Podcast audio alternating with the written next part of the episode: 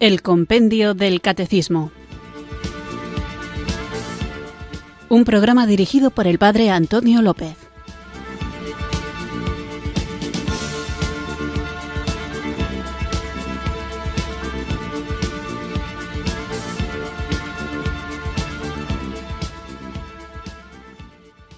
Muy buenas tardes, queridos oyentes de Radio María. Recibido un cariñoso saludo desde Irurzun, en Navarra, quienes sintonizáis una tarde más esta radio que cambia vidas. Atentos hoy a esta palabra cambio, a esta emisora de la Virgen, a Radio María, para escuchar el programa El Compendio del Catecismo, nuestro espacio diario de formación católica, de formación cristiana, en el que tratamos de conocer, comprender, vivir, la fe que queremos compartir y que deseamos saber defender, no en una actitud beligerante, sino en una actitud de dar a conocer la verdad que a veces es oscurecida por ideas preconcebidas, es decir, por prejuicios o por mala formación, a veces también hay que reconocerlo con tristeza, por aversión a la fe, pero nosotros que poseemos un tesoro en vasijas de barro, no queremos guardárnoslo para nosotros mismos, sino que queremos obedecer al mandato de Jesús de llevar el Evangelio a todas las criaturas, a toda la creación. Y cuando digo criaturas me refiero a que tenemos que tener una visión cósmica de que todo está transformado por la presencia en medio de nosotros de Jesucristo que se hizo hombre, Dios, segunda persona de la Santísima Trinidad, y nos reveló así el inmenso amor del Padre, dándonos además el Espíritu Santo para que éste nos guíe a la verdad plena. Estamos hablando del sacramento de la penitencia, del sacramento de la confesión, del sacramento de la reconciliación y del sacramento de la conversión. Todos estos nombres son una misma realidad un medio que el Señor ha depositado en su iglesia para restaurarnos, para restituirnos. Y os decía que este término, esta palabra cambio, la radio que cambia vidas, está asociado con el tema que vamos a tratar hoy, que es la conversión. Otro de los nombres que recibe el sacramento de la penitencia es el sacramento de la conversión. Y de eso, de algo tan importante, es de lo que vamos a hablar hoy. Para posibilitar la conversión, que nunca es fruto del esfuerzo humano, aunque requiere una respuesta libre por parte del hombre, tenemos a quien obra en nosotros esa transformación interior que nos identifica con Cristo y es el Espíritu Santo. Así que para comenzar vamos a invocarle con un canto que nos sirva también de introducción a este tema tan fundamental del que vamos a hablar hoy. Puestos en oración, con mucha fe y con mucho deseo de ser cambiados por el Señor, invoquemos juntos al Espíritu Santo. Un día yo salí de tus manos y tuve vida. Un día me alejé de ellas y conocí la muerte. Alfarero, tengo nostalgia de tus manos. Ven a reparar tu cacharro. Gira que gira, rueda que rueda Siento tus manos sobre mi greda. Me asombra el pensar que tú la quieras. Tu cacharro acaba de caerse, acaba de quebrarse, acaba de encontrarte. Tú mi alfarero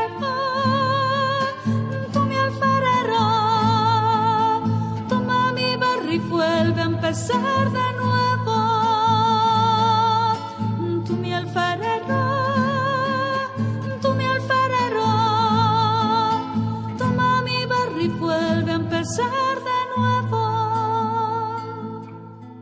Gira que gira, rueda que rueda, siento tus manos sobre mi greda, me asombra el pensar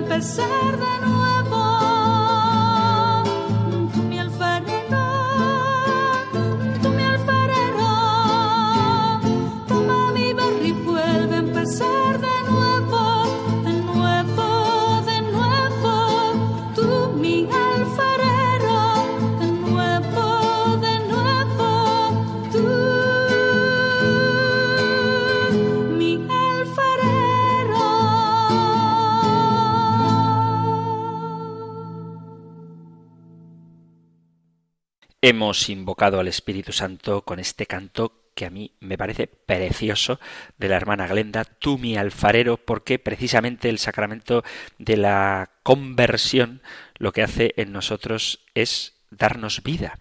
Tú mi alfarero, toma mi barro y vuelve a empezar de nuevo. Muy bonito canto, para mi gusto, espero que a vosotros también os haya gustado y nos sirve como introducción también al tema de hoy, además de invocar con él al Espíritu Santo, nos anuncia ya de qué vamos a hablar hoy, y es que seguimos con el sacramento de la penitencia, y después de hablar de los nombres que recibe el sacramento, de por qué tenemos el sacramento de la reconciliación después del bautismo, y es lamentablemente, porque a pesar de haber sido regenerados y limpiados del pecado original, luego tenemos pecados personales que desdibujan en nosotros esa imagen de Dios que deberíamos reproducir en nuestras vidas.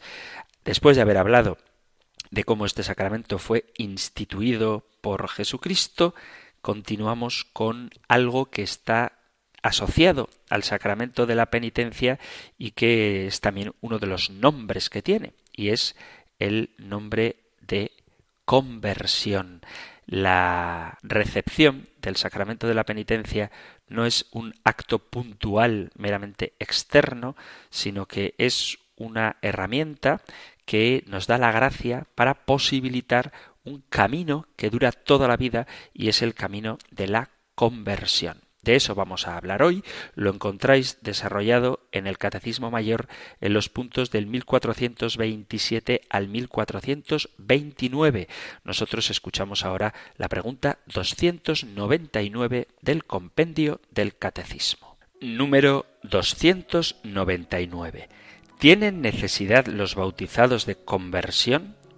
La llamada de Cristo a la conversión resuena continuamente en la vida de los bautizados. Esta conversión es una tarea ininterrumpida para toda la Iglesia, que siendo santa recibe en su propio seno a los pecadores. Vamos a hablar hoy de la conversión, algo tan necesario. La palabra conversión normalmente da a entender la transformación general en la vida de una persona. Un cambio que no es sólo de comportamiento, sino que está en relación con la identidad y los procesos de realización personal. En sentido general, indica un cambio de vida, dejar el comportamiento habitual de antes para emprender otro nuevo, prescindir de la búsqueda egoísta de uno mismo para ponerse al servicio del Señor. Conversión es toda decisión o innovación que de alguna manera nos acerca o nos conforma con la vida divina.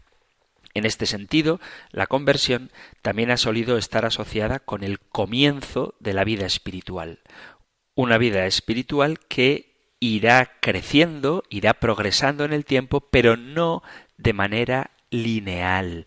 La conversión no es tanto un cambio inmediato, una transformación repentina, cuanto un propósito de cambio. Y se refiere al modo en que tú comienzas a concebir tu vida e le imprimes a ella una nueva dirección para transformarla según esa experiencia de conversión que has podido tener. Digo esto porque hay quien puede entender la conversión como que de pronto eras una cosa y al día siguiente instantáneamente te conviertes en otra.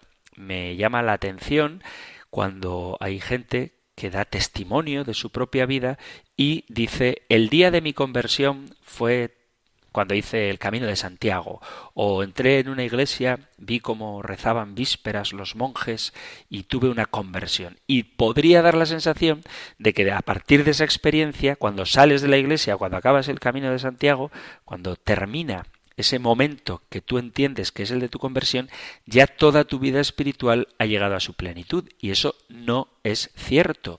Lo cierto es que la conversión, aunque ciertamente pueda tener un momento de inflexión en el que se opera un cambio en tu manera de concebir el propósito de tu vida, requiere después un progresivo cambio, una transformación que a veces puede ser con dos pasitos hacia adelante y uno hacia atrás, o con tres hacia adelante y dos hacia atrás.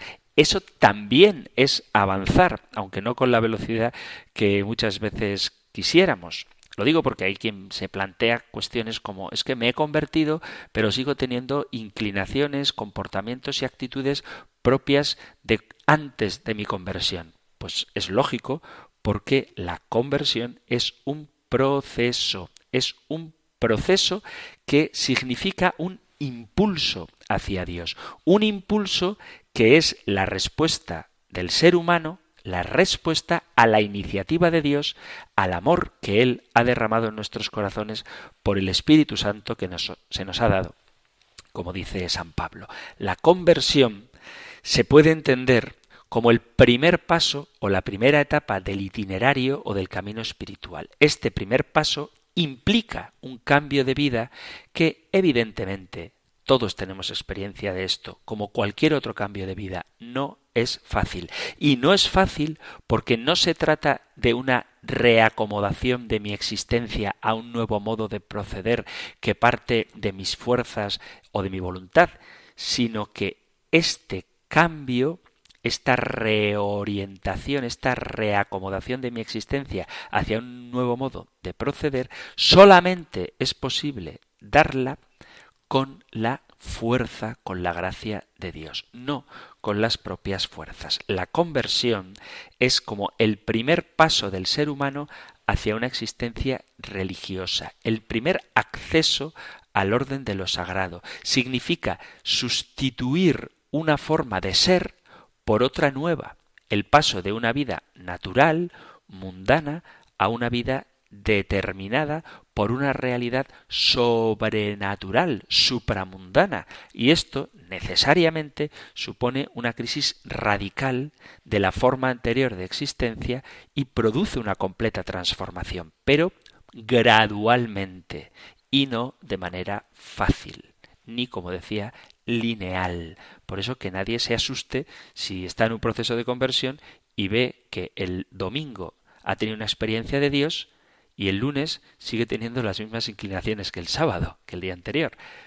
Eso es natural, porque la conversión es un proceso. Precisamente porque la conversión es un proceso, necesitamos del sacramento de la penitencia. La conversión es también un acontecimiento y un largo proceso de vida al mismo tiempo que un requisito fundamental para el seguimiento de Cristo. Por lo tanto, la conversión puede darse de modo gradual y progresivo, pero también, como es el famoso caso de San Pablo, puede darse en un despertar repentino e inesperado. No obstante, sin importar la manera como tenga lugar, lo que no se pone en duda es que hay una transformación, hay una ruptura, hay un antes y un después en la persona que la experimenta. Al reflexionar sobre la conversión, sobre el itinerario o el camino espiritual, se ha hablado de un proceso muchas veces entendido por medio de diversas etapas, etapas que pueden tener distintas variaciones o subdivisiones pero en las que lo esencial ha permanecido idéntico, la vida en Dios y con Dios.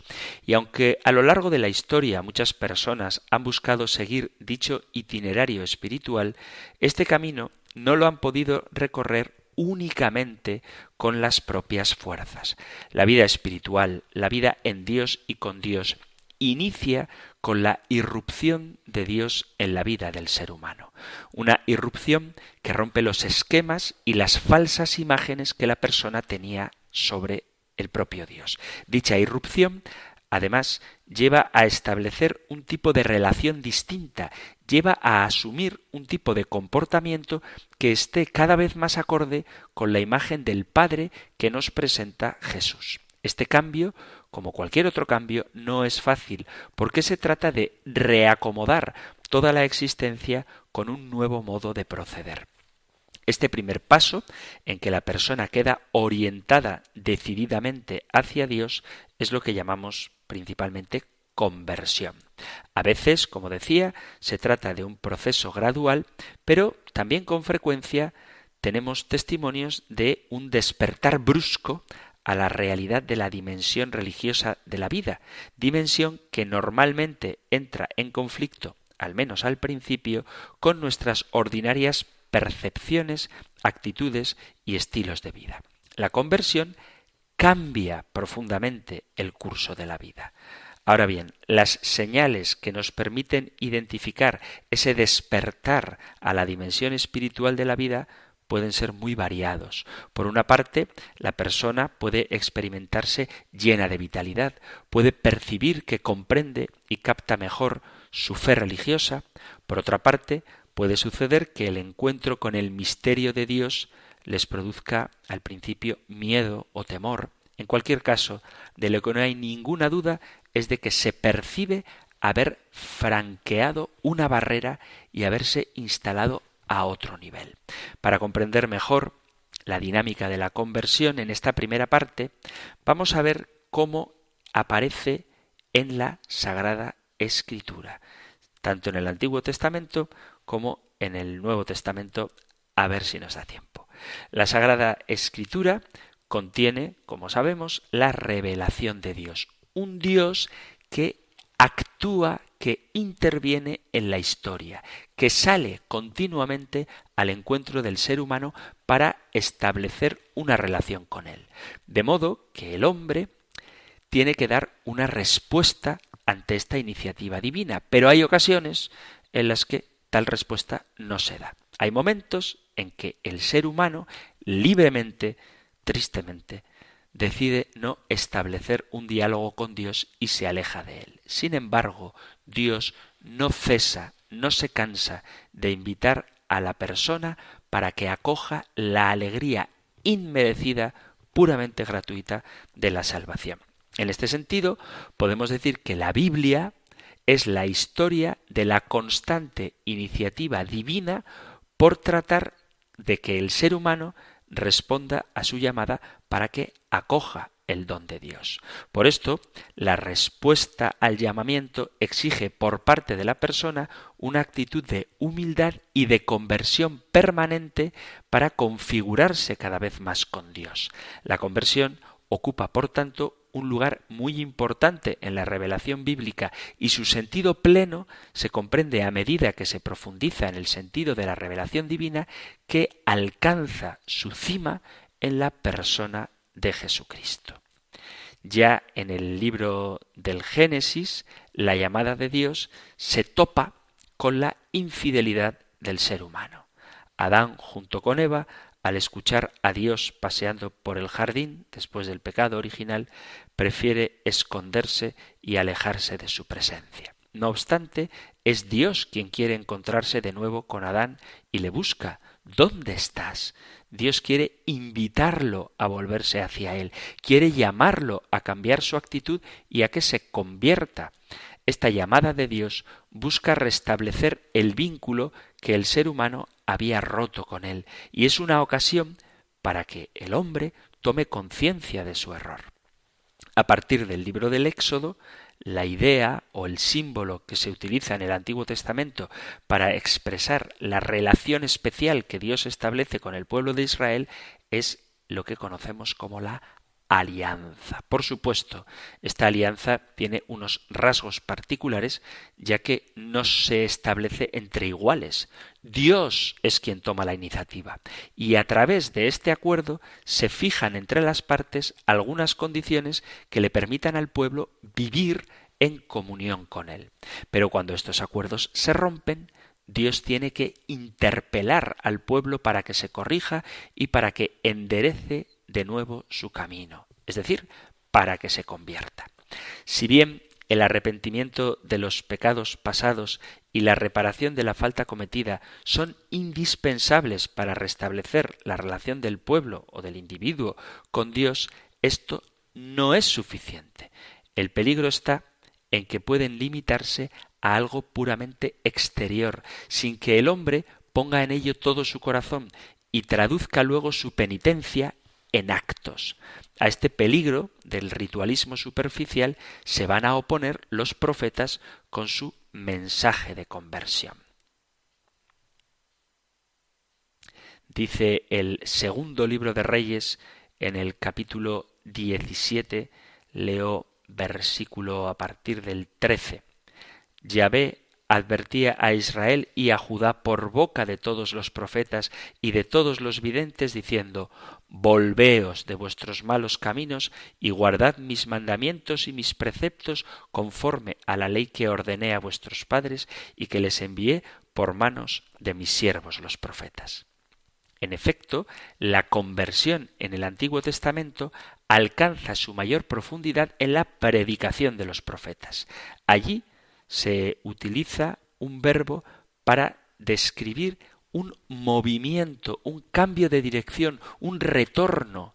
Literalmente significaría dar la vuelta, volver a Dios. Pero esta vuelta tiene como telón de fondo el contexto de la alianza. Para los profetas, el arrepentimiento de los pecados pasados y la reparación de la falta cometida no era suficiente si faltaba el cambio en el modo de sentir, el apartamento del pecado y la vuelta a Dios, es decir, un cambio de conducta, una nueva orientación de todo el comportamiento. En otras palabras, para los profetas el culto no sirve de nada si no se busca el bien y se rechaza el mal, si no hay una práctica del amor. Os leo, para que veamos esta idea, en el Antiguo Testamento al profeta Amós. En el capítulo 5 dice, leo a partir del versículo 14, Buscad el bien, no el mal, para que viváis, y que así sea con vosotros, Yahvé Sebaot, tal como decís. Aborreced el mal, amad el bien, implantad el juicio en la puerta. Quizá Yahvé Sabaot tenga piedad del resto de José. Y también el profeta Isaías, en el capítulo primero de su libro, dice, a partir del versículo once, A mí, ¿qué tanto sacrificio vuestro, dice Yahvé. Harto estoy de holocaustos, de carneros y de sebo de cebones, y sangre de novillos y machos cabríos no me agrada.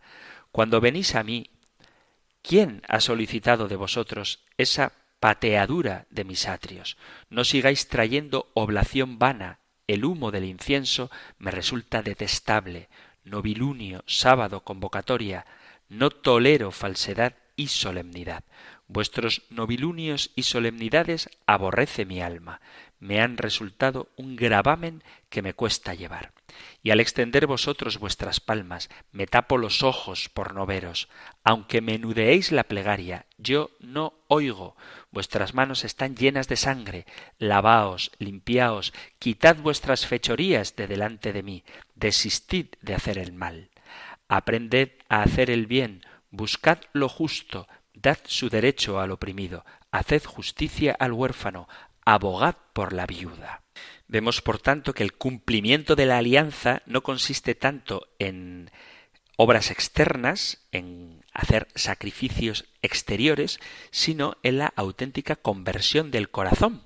Dice el profeta Jeremías en el capítulo 4, versículo 4, Circuncidaos para Yahvé y estirpad los prepucios de vuestros corazones, hombres de Judá, habitantes de Jerusalén, no sea que brote como fuego mi saña y arda y no haya quien la apague en vista de vuestras perversas acciones. La conversión significa sobre todo un cambio de sentimiento o de actitud respecto a una acción o situación. Por eso, las palabras que aparecen en la Biblia para referirse a la conversión se pueden traducir como arrepentirse, dolerse, condolerse, compadecerse, compungirse, apiadarse, deplorar, lamentar, afligir, sentir pesar, sentir lástima, todos estos verbos expresan dolor, pero se traduce también como consolarse, aliviarse, calmarse, aplacarse, confortar, tranquilizar, reanimar, alentar, terminar el duelo. Ciertamente tiene connotaciones muy distintas una misma palabra. Por tanto, atendiendo a estas definiciones, podríamos decir que la conversión toca todo el campo afectivo de la persona que incluye tanto la desolación como la consolación. Si queremos ver en el Antiguo Testamento los elementos relacionados con la conversión del pueblo de Israel, tenemos que indicar que, primero, la palabra de Dios el proceso de la conversión en el Antiguo Testamento tiene su punto de partida en la palabra de Dios. Allí, la descripción de todos los casos de conversión comienza con una decisión de la persona de volver a Dios, después de haber escuchado la palabra de Dios por medio de alguno de sus siervos. Tenemos, por ejemplo, el caso de Natán y de el rey David. Lo encontráis en el libro de Samuel, en el segundo libro de Samuel, segundo libro de Samuel, en el capítulo 12. Dice así: Envió Yahvé a Natán donde David, y llegando a él le dijo: Había dos hombres en una ciudad, el uno era rico y el otro pobre. El rico tenía ovejas y bueyes en gran abundancia, el pobre no tenía más que una corderilla, sólo una pequeña que había comprado. Él la alimentaba y ella iba creciendo con él y sus hijos, comiendo su pan, bebiendo en su copa durmiendo en su seno igual que una hija. Vino un visitante donde el hombre rico, y dándole pena tomar su ganado lanar y vacuno para darle de comer a aquel hombre llegado a su casa, tomó la ovejita del pobre y dio de comer al viajero llegado a su casa. David se encendió en gran cólera contra aquel hombre y dijo a Natán Vive Yahvé, que merece la muerte el hombre que tal hizo pagará cuatro veces la oveja por haber hecho semejante cosa y por no haber tenido compasión. Entonces Natán dijo a David, Tú eres ese hombre, y así dice Yahvé, Dios de Israel, Yo te he ungido rey de Israel, y te he librado de las manos de Saúl. Te he dado la casa de tu Señor, y te he puesto en tu seno las mujeres de tu Señor. Te he dado la casa de Israel y de Judá, y si es poco, te añadiré todavía otras cosas. ¿Por qué has menospreciado a Yahvé haciendo lo malo a sus ojos, matando a espada a Urías elitita, tomando a su mujer por mujer tuya y matándole por la espada de los amonitas? Pues bien, nunca se apartará la espada de tu casa, ya que me has despreciado y has tomado la mujer de Urías elitita para mujer tuya. Así habla Yahvé, haré de tu propia casa se alce contra ti. Tomaré tus mujeres ante tus ojos y se las daré a otro que se acostará con tus mujeres a la luz de este sol, pues tú has sobrado en lo oculto, pero yo cumpliré esta palabra ante todo Israel y a la luz del sol. David dijo a Natán, He pecado contra Yahvé. Respondió Natán a David, También Yahvé perdona tu pecado, no morirás. La conversión de David sucede tras el encuentro con la palabra de Dios, en este caso proferida por el profeta Natán. Después de escuchar la palabra de Dios, otro elemento es el arrepentimiento y la confesión. La fe lleva a la persona, por una parte, al reconocimiento de la soberanía y de la justicia de Dios y por otra a la declaración de su propio pecado en actitud de humildad. Después del arrepentimiento y la confesión viene la súplica de perdón. Después de reconocer el pecado delante de Dios, el ser humano pide su perdón aun sabiendo que Dios no está obligado a perdonarlo y que puede juzgarlo por su pecado. No obstante, confía en la misericordia divina, confía en que puede experimentar su gracia. Y después hay un cambio, un compromiso. Este es el resultado lógico del proceso. El ser humano intenta ajustar la totalidad de su vida de acuerdo con la ley de Dios. La evidencia del cambio profundo en la vida de la persona se constata en su compromiso para establecer una nueva relación de comunión con Dios y su lealtad a la alianza con los demás humanos, con el prójimo. Por tanto, la conversión en el Antiguo Testamento no sólo se entiende como un proceso doloroso que genera arrepentimiento, un proceso en el que el ser humano mira hacia atrás y ve que ha estado caminando por un camino equivocado, reconoce su error y se arrepiente de sus pasos desviados. También la conversión conlleva vida y liberación. Quizá la expresión más bonita de esta realidad en el Antiguo Testamento sea el famoso miserere, el Salmo 51, en el que la doctrina de la conversión se traduce totalmente en oración, reconocimiento de las faltas, demanda de purificación interior, recurso a la gracia única que puede cambiar el corazón y orientación hacia una vida fervorosa. Esto, todo esto aparece en el Salmo 51, en el famoso Miserere. Comienza el reconocimiento de las faltas. Tenme piedad, oh Dios, según tu amor, por tu inmensa ternura, borra mi delito, lávame a fondo de mi culpa y de mi pecado, purifícame, pues yo reconozco mi culpa, mi pecado sin cesar está ante ti. Luego se ve también la demanda de purificación interior. Tenme piedad, oh Dios, según tu amor, por tu inmensa ternura, borra mi delito. Y en el versículo nueve dice, Rocíame con el hisopo y seré limpio, lávame y quedaré más blanco que la nieve. Luego se recurre a la gracia, que es la única que puede cambiar el corazón. Esto lo veis en el versículo doce. Crea en mí, oh Dios, un corazón puro un espíritu firme dentro de mí renueva. Y por último, esa orientación hacia una vida fervorosa. A partir del versículo 15 dice, vuélveme, el 14, vuélveme la alegría de tu salvación y en tu espíritu generoso afiánzame. Enseñaré a los rebeldes tus caminos y los pecadores volverán a ti. Abre, Señor, mis labios y publicará mi boca tu alabanza y entonces, ahora sí, te agradarán los sacrificios, holocaustos y oblación entera. Se ofrecerá entonces sobre tu altar novillos. Después de haber hecho un recorrido por la conversión en el Antiguo Testamento, vamos a hacer ahora una pequeña pausa musical y vamos a ver la gran novedad que se nos ofrece respecto a la conversión en el Nuevo Testamento.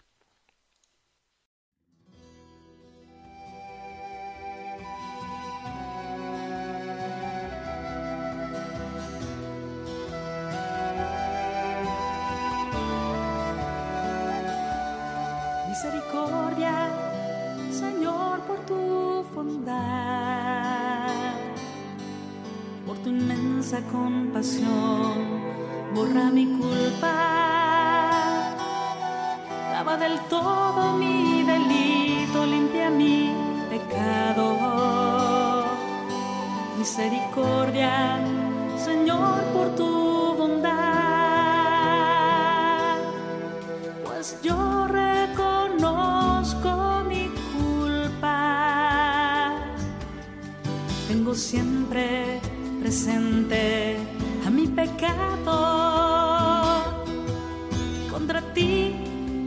contra ti solo pequé. Cometí la maldad que aborreces. En la sentencia tendrás razón. En el juicio resultarás inocente.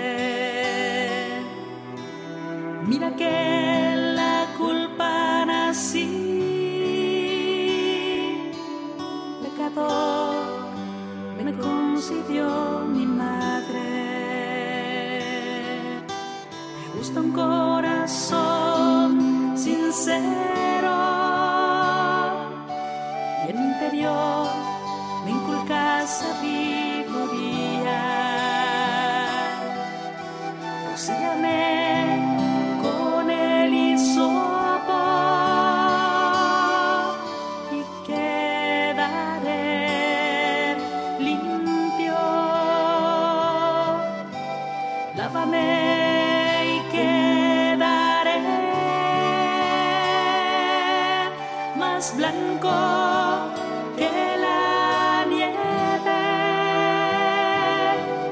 Hazme oír el gozo y la alegría. Que se alegren los huesos quebrantados. Aparta de mi pecado tu vista. Borra en mí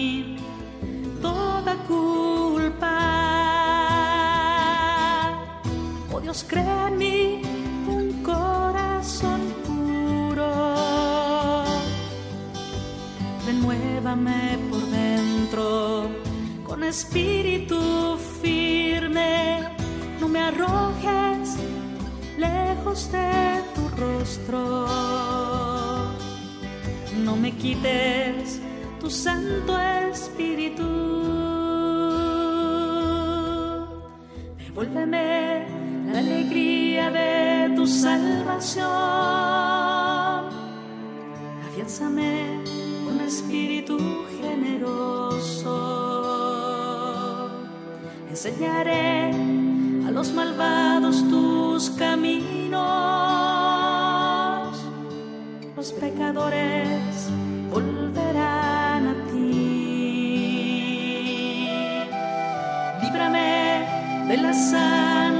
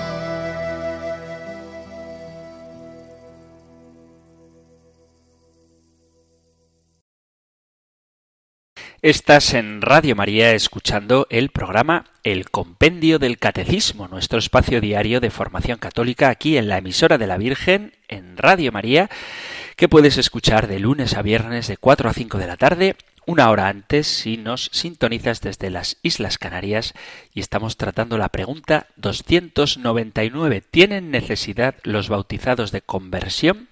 Estamos hablando de qué es la conversión y de cómo ésta aparece en el Antiguo Testamento con unas características definidas que vienen muy bien expresadas en el Salmo 51, cuyo texto, cantado por la hermana Glenda, acabamos de escuchar. Continuamos ahora viendo cómo la conversión aparece también en el Nuevo Testamento y cuáles son las características que ésta Lo primero que hay que señalar es que en el Nuevo Testamento no hay ruptura total con lo anterior. Aquí la conversión en el Nuevo Testamento asume rasgos que ya tenía en el Antiguo Testamento. Es más, el punto de partida es el mismo, la exigencia profética del cambio de vida, una transformación interior y completa del ser humano que es precisamente el ámbito en el que se inscribe la predicación de Juan el Bautista cuando proclama convertíos, convertíos, porque ha llegado el reino de los cielos. Lo que enriquece la llamada a la conversión en el Nuevo Testamento con respecto al Antiguo es el acontecimiento de la revelación de Dios en Jesucristo por el Espíritu Santo. Dicho acontecimiento hace que la conversión, según el Nuevo Testamento, adquiera nuevas características. Entre estas destacan, en primer lugar, que la llamada a la conversión adquiere una mayor universalidad, pues todos los seres humanos formamos parte de una única humanidad salvada por Dios en el acontecimiento de la cruz y la resurrección de Cristo. En segundo lugar, la conversión queda directamente vinculada con la respuesta de la persona al anuncio que hace Jesús de la proximidad del reino de Dios. En este sentido, se trata de una reacción lógica y alegre por parte del ser humano ante la acción amorosa y salvífica de Dios. Y en tercer lugar, que la conversión es un don o un regalo de Dios y no fruto del esfuerzo humano. Hay dos palabras que se utilizan en griego para hablar de la conversión, dos verbos, uno es epistepein y el otro es metanoien, y se refieren ambos a la conversión. Epistrepein el primero de estos verbos subraya el cambio de conducta externa y práctica, y el segundo, metanoiein, atiende más al cambio interior suscitado por el sentimiento de arrepentimiento y el deseo de reforma. Así estos dos verbos expresan en el lenguaje religioso dos diferentes pero inseparables dimensiones de la conversión. Por un lado, el alejamiento de la incredulidad y de la idolatría, y por otro, la rectificación de la mentalidad necesaria para permanecer junto a Dios. Jesús, por lo tanto, no se limita únicamente a repetir la llamada a la conversión que ya hacía antes que él Juan el Bautista, sino que Jesús recoge esta predicación pero la supera añadiendo elementos nuevos. Así, la llamada a la conversión, vinculada con la venida inminente del reinado de Dios, no es una simple invitación. En los labios de Jesús, la conversión posee ese clima vital de la última instancia, de la interpelación de Dios. Hay que decidirse. La conversión sólo se entiende como iniciativa de Dios que llama y como la respuesta que el hombre da a dicha llamada. Tenemos varios pasajes del Nuevo Testamento donde se nos ilustran estos aspectos diferentes de la conversión. Por ejemplo, en el capítulo séptimo del Evangelio de San Lucas, a partir del versículo 36, encontramos el relato donde una mujer pecadora se acerca a Jesús que había sido invitado a comer en casa de un fariseo. Un fariseo, dice Lucas 7:36, le rogó que comiera con él, y entrando en su casa se puso a la mesa. Había en la ciudad una mujer pecadora pública, quien al saber que estaba comiendo en casa del fariseo, llevó un frasco de alabastro de perfume, y poniéndose detrás a los pies de él, comenzó a llorar, y con sus lágrimas le mojaba los pies, y con los cabellos de su cabeza se los secaba, besaba sus pies y los ungía con el perfume. Al verlo el fariseo, que le había invitado, se decía para sí si éste fuera profeta, sabría quién y qué clase de mujer es la que le está tocando, pues es una pecadora. Jesús le respondió Simón, tengo algo que decirte. Él dijo Di, maestro. Un acreedor tenía dos deudores. Uno le debía quinientos denarios y el otro cincuenta. Como no tenía para pagarle, perdonó a los dos. ¿Quién de ellos le amará más? respondió Simón, supongo que aquel a quien perdonó más. Él le dijo Has juzgado bien. Y volviéndose hacia la mujer, dijo a Simón ¿Ves a esta mujer? Entré en tu casa y no me diste agua para los pies. Ella, en cambio, ha mojado mis pies con lágrimas y los ha secado con sus cabellos. No me diste el beso. Ella, desde que entró, no ha dejado de besarme los pies. No ungiste mi cabeza con aceite. Ella ha ungido mis pies con perfume. Por eso te digo que quedan perdonados sus muchos pecados, porque ha mostrado mucho amor. A quien poco se le perdona, poco ama. Y le dijo a ella, tus pecados quedan perdonados. Los comensales empezaron a decirse para sí, ¿quién es este que hasta perdona pecados? Pero él dijo a la mujer, tu fe te ha salvado, vete en paz. Vemos, por tanto, que esta mujer se vuelve a Dios, es arrastrada por su mucho amor a los pies de Jesús, experimenta el perdón y en virtud de su fe Jesús le invita a no pecar más, a vivir de su amor y de su amistad. Otro relato donde aparece este proceso de conversión es el que encontráis en el capítulo 15 del Evangelio, también de San Lucas, a partir del versículo 11. No lo leo porque es de todos conocido y es la parábola del Hijo pródigo. El derroche descontrolado lleva al hijo pródigo a una situación de extrema necesidad. Lo lleva a encontrarse dentro de un callejón sin salida. Reconociendo su impotencia, decide volver a la casa del Padre. Una vuelta que consiste en dejarse encontrar por el amor, la misericordia y la alegría del Padre ante el Hijo que vuelve. Y otro relato, también muy significativo de lo que es el proceso de conversión, lo tenéis, seguimos con el evangelista San Lucas en el capítulo 19, a partir del primer versículo, donde se nos narra la conversión de Zaqueo. La visita de Jesús embarga con una inmensa alegría a Zaqueo que se siente de nuevo integrado en la comunidad.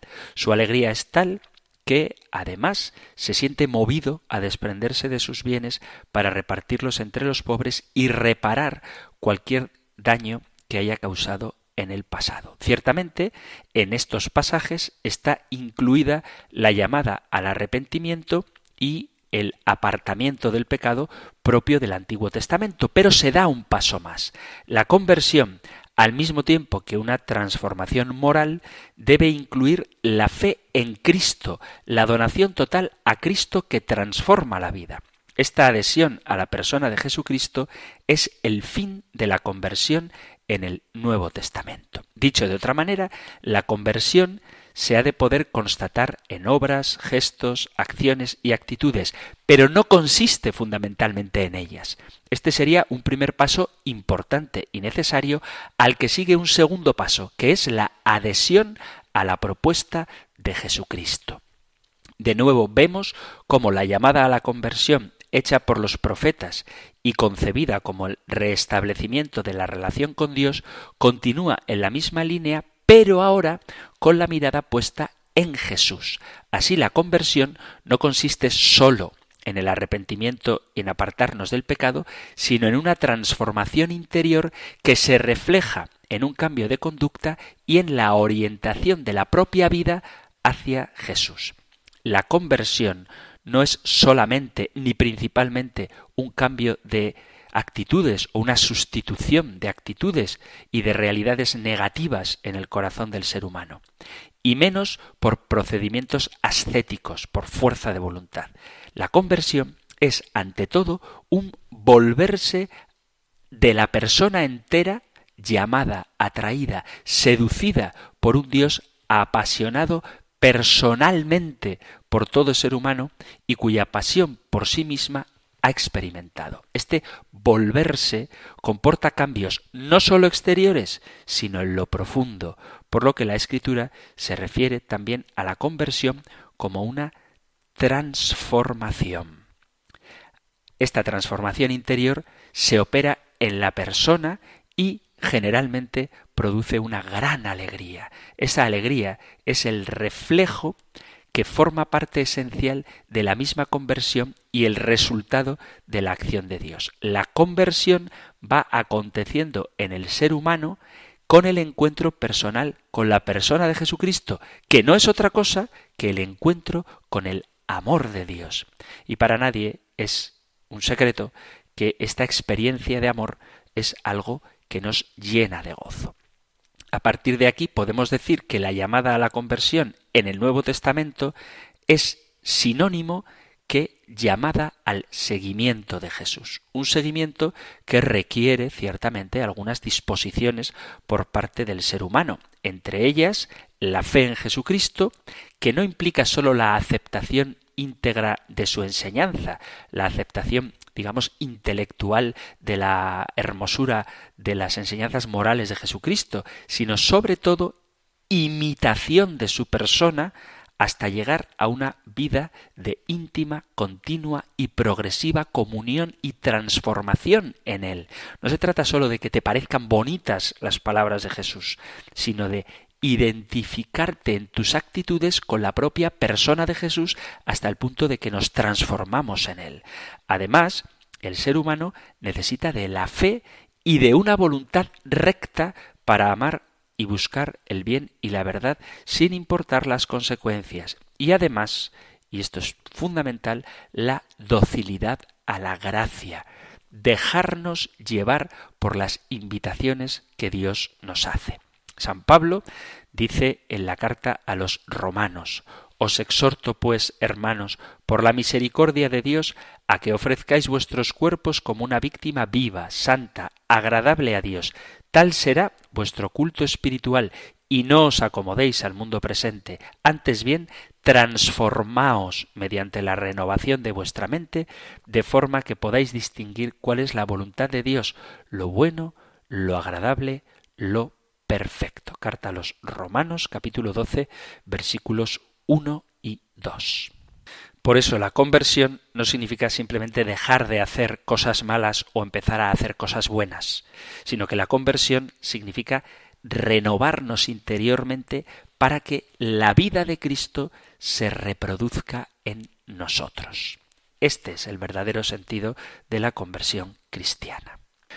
Mucho quedaría por decir sobre este tema, pero afortunadamente el compendio del catecismo nos va a dar la oportunidad de seguir reflexionando sobre qué es la conversión, en qué consiste y cómo se logra, recordando siempre que el contexto en el que estamos hablando de ella es el del sacramento de la conversión, que no consiste únicamente en un rito externo, sino sobre todo en un deseo de que la acción de Dios nos cambie, nos transforme interiormente para que vivamos en intimidad con Cristo. Si hay alguna pregunta que queráis formular, alguna duda sobre algo que no haya quedado claro, algún testimonio que queráis compartir, sabéis que podéis enviar vuestros mensajes al correo electrónico compendio arroba compendio arroba radiomaria.es o si preferís hacerlo por WhatsApp enviando vuestros mensajes al número 668 594 383 668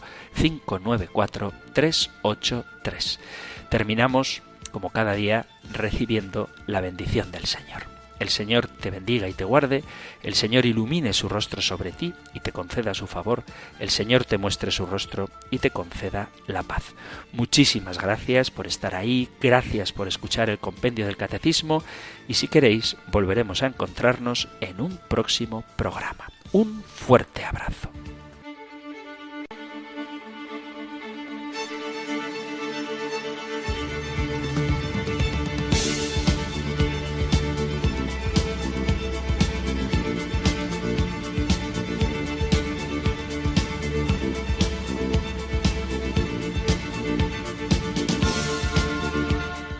El Compendio del Catecismo. Un programa dirigido por el Padre Antonio López.